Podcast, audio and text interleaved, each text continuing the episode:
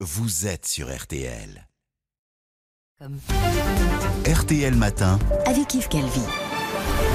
Il est 7h43, excellente journée à vous tous qui écoutez RTL. Alba Ventura, vous recevez ce matin le philosophe Raphaël Enthoven. Bonjour Raphaël Enthoven. Bonjour Alba Ventura. Bonjour Nous allons évidemment explorer ce qu'il y a dans cette fable animalière, Krasnaya, aux éditions de l'Observatoire, qui dépeint les travers de notre démocratie. Mais je voulais d'abord vous demander, Oui.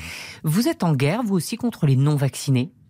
Je- pas les non-vaccinés, les gens euh, font ce qu'ils veulent. Je suis en guerre contre les antivax. Je suis en guerre contre les prosélytes. Je suis en guerre contre ces gens qui euh, se font passer pour des résistants alors que c'est exactement le contraire de la résistance. Ce sont des gens qui sacrifient la vie des autres à la préservation de l'idée qu'ils se font de leur propre liberté. Je suis en guerre contre cette forme de bêtise qui est devenue dangereuse. En elle-même, la bêtise n'est pas un délit. Quand la bêtise est délétère, dangereuse et qu'il y a des morts parce qu'on les croit, je suis en guerre contre ça, oui. Et donc, lorsque le président Macron dit les non-vaccinés, j'ai très envie de les emmerder, là, vous, vous applaudissez ou vous êtes choqué J'applaudis l'intention. Je n'applaudis pas le lexique. Euh, non, pas la grossièreté. Pompidou a dit emmerder aussi. pas, euh, pas dans le même sens. Justement. C'est ça qui est important. Quand Pompidou dit arrêter d'emmerder les Français, il est maurassien. C'est-à-dire qu'il oppose le pays réel des gentils commerçants au pays légal des réglementeurs et des fiscalistes et des gens qui, et, des, et des- et du fisc, etc. Et des percepteurs, etc.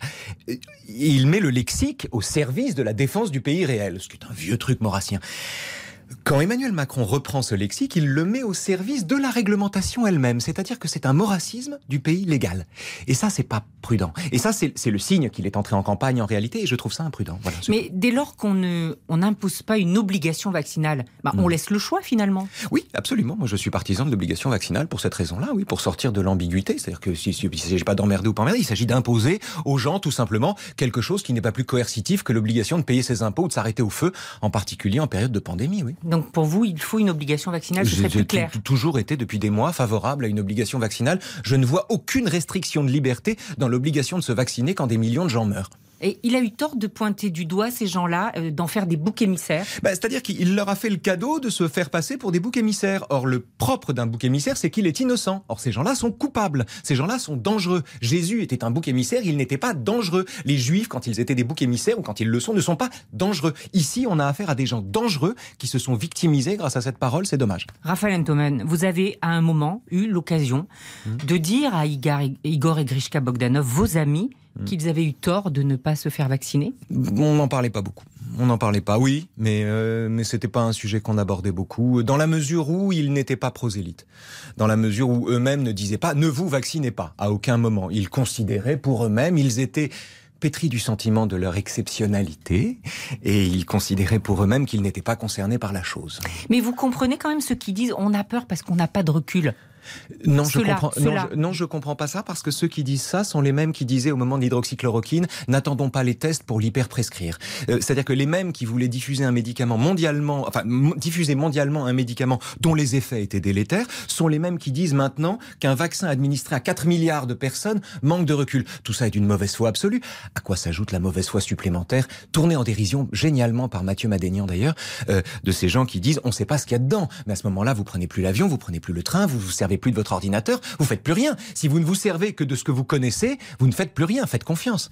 Les anti-vax, Raphaël Enthoven, est-ce Oui. qu'ils se retrouvent d'une certaine manière dans votre livre parmi ces minorités euh, qui toujours veulent parler plus fort que la majorité? Il se retrouve sous la forme de. Il se trouve que dans la communauté animale que je décris, une maladie euh, vient euh, tuer en particulier les vieillards, et elle est l'occasion pour euh, tout chacun en fait de voir midi à sa porte, et donc de considérer, par exemple, pour les les, les tenants de la loi du plus fort, que euh, c'est une maladie qui impose de préserver les plus faibles, ce qui est absurde. Euh, pour les euh, les tenants d'une égalité générale, c'est une maladie qui leur paraît ressusciter des privilèges. Bref, chacun voit midi à sa porte dans cette maladie là, effectivement, qui ressemble un peu effectivement au Covid. C'est ce que, mais vous dénoncez ces minorités qui veulent parler plus fort que la majorité? Je dénonce le sentiment qu'on est le peuple quand on est une petite minorité hyper active et qu'on prend ses désirs pour la réalité. Je dénonce ce populisme qui consiste à dire, par exemple, euh, Zemmour. Mais tiens, la démocratie, c'est ça, c'est chacun peut s'exprimer. Ah mais bien sûr, une chose est de s'exprimer, tout autre est de se faire le porte-parole de l'ensemble de tout le monde, enfin de- de- du monde entier, en s'exprimant. Tout, tout autre est, est le, est le sentiment de détenir la vérité quand on parle. Une chose est de dire ce qu'on pense, tout autre est de considérer que quiconque pense autre chose se trompe. Dans cette fable, on croit reconnaître Emmanuel Macron, le jeune loup Mirko. Comment ça Ah. Il y a aussi Marine Le Pen, l'ours Lavka. Il y a Bagato, l'anon furieux, sous les traits duquel on identifie Jean-Luc Mélenchon. Il y a la taupe Digna. Digna, c'est Éric Zemmour. Vous trouvez? Bah, vous dites, Digna avait assisté jour après jour au remplacement progressif des taupes par des albinos. Oui, c'est grand remplacement. Bah, c'est le, le drame de Digna, si vous voulez, c'est qu'elle elle est animaliste. L'animalisme est une doctrine qui considère que certains animaux sont par définition voués à commander et d'autres à obéir. Le problème, c'est que Digna elle-même est plutôt dans le camp de ceux qui devraient obéir si on lui applique ses propres critères. Donc elle n'a pas la physiologie de ses convictions, ce qui provoque chez Digna des tas de problèmes. Mais ça, c'est le problème des débats du moment, non? D'aujourd'hui C'est-à-dire Bah, Où tout le monde a droit au chapitre, tout le monde Non, le problème. ah, euh, alors, son opinion, ses idées. Ben, c'est- un des points que je, je- j'essaie de, dont j'essaie de manifester l'absurdité dans le, dans le livre, c'est que l'une des pathologies de la démocratie avec laquelle il faut composer, c'est-à-dire il ne s'agit pas de la résorber, enfin on peut essayer de la résorber, mais en tout cas elle est, elle est euh, euh, euh, insupprimable, c'est le sentiment que l'égalité des droits est une équivalence de compétences. C'est l'idée que nous avons les mêmes droits, nous aurions donc les mêmes compétences. C'est de cette manière qu'après avoir, passé 10 minutes sur Doctissimo, on fait la morale à son médecin, si vous voulez. Euh, euh, c'est un, une, une grande illusion démocratique. Et ce sentiment-là, le sentiment que il faut en démocratie euh, démocratiser l'expertise, mais en revanche, le sentiment que l'expertise est démocratisée et ce au dépens du savoir est une catastrophe.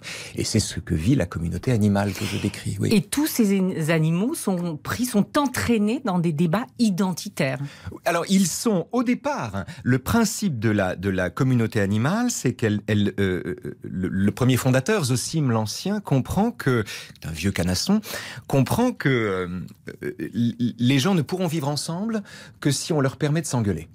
Et que donc il faut ordonner les engueulades plutôt que les bannir. Et donc il, il crée une profession, la profession des discuteurs, qui sont chargés de pacifier les relations en faisant vivre les désaccords. D'ailleurs, on, on- on vous, on vous reconnaît dans le livre. Vous êtes un des discuteurs. C'est les profs, hein, les discuteurs. Ce sont les profs, ce sont les pédagogues. Ce sont les pédagogues dont je suis, dont d'autres sont. Ce, ce sont les profs. Et ils doivent, et ils ont une fonction euh, euh, vénérable dans cette dans cet ensemble parce que c'est eux qui pacifient les choses, paradoxalement en faisant vivre les, les, les dissensus. Et le problème, c'est que à mesure que les choses avancent, pour des raisons que je décris, les animaux passent du goût de changer d'avis au goût de confondre leur opinion avec leur identité. Sauf qu'il y a des dérives dans ces engueulades. Bah oui, du coup oui. Dans la vie euh, réelle, je pense à ces agressions d'élus. Bah, c'est c'est une, une abjection. une dérive. Mais, alors, c'est- une dérive. Il faut, il faut comprendre que la, la violence est souvent, pas toujours, mais souvent corrélée à l'impossibilité du dialogue. Or, on est en présence d'un dialogue impossible sur la question de la vaccination, par exemple, parce qu'il n'y a pas deux camps rationnels. Il y a un camp irrationnel, c'est-à-dire il y a un camp de gens à qui il ne suffit pas de dire que 90% des patients en réanimation ne sont pas vaccinés. Ça suffit pas. Ils sont trop bêtes, ils Mm. comprennent pas, si vous voulez. Ils sont irrationnels. Et puis, il y a un camp rationnel. Entre ces deux camps, il n'y a pas de dialogue possible. La violence est le seul moyen de s'exprimer parce que euh, c'est, c'est, c'est, c'est- les- les- le, le- le langage lui-même a perdu de son utilité. Mais On, on ne peut plus se parler. Je, je pensais Non. à Fabien Roussel, le candidat communiste. Il est quand même critiqué par son camp pour sa défense de la gastronomie française et du bon vin. On l'accuse de nationalisme, Oui. De racisme. Oui, c'est fou. Euh, c'est fou. Alors, il faut faire l'historique de ce sentiment. Euh, l'historique de ce sentiment, en fait, on le trouve dans les mythologies de Roland Barthes. Il y a deux chapitres, un sur le vin et le lait, et un autre sur le beefsteak et les frites, où il montre comment la bouffe, dans l'inconscient collectif, s'inscrit de façon tellurique et ressemble à la terre. Et donc, dans une, dans une logique un peu paranoïaque, antifasciste, on dit, voilà, la terre ne ment pas, euh, euh, la viande, c'est la terre, le vin, c'est le sang de la terre, etc., etc. Et donc, il y a une sorte de, de, de lignage euh, euh, tellurico-fascisant comme ça, qui se prolonge jusqu'à aujourd'hui. Reste que... Fabien Roussel a évidemment raison. Et c'est- un candidat remarquable pour cette raison-là, sur les questions laïques et surtout sur la question de l'égalité des droits. L'égal accès au plaisir. C'est une, c'est une cause presque sacrée, Oui. précisément. Je- la détestation dont il fait l'objet est un renseignement sur le- le- le- l'état de la gauche. Oui. Il dit la vie à base de quinoa et de tofu est fade. Ce n'est pas ma France. Et on est bien d'accord avec lui. Pour Et sur ce je oui. recommande de lire Krasnaya, c'est de Raphaël Enthoven aux éditions de l'Observatoire. Merci. Merci. Merci à vous deux. L'intégralité de l'entretien, comme chaque jour, est à retrouver.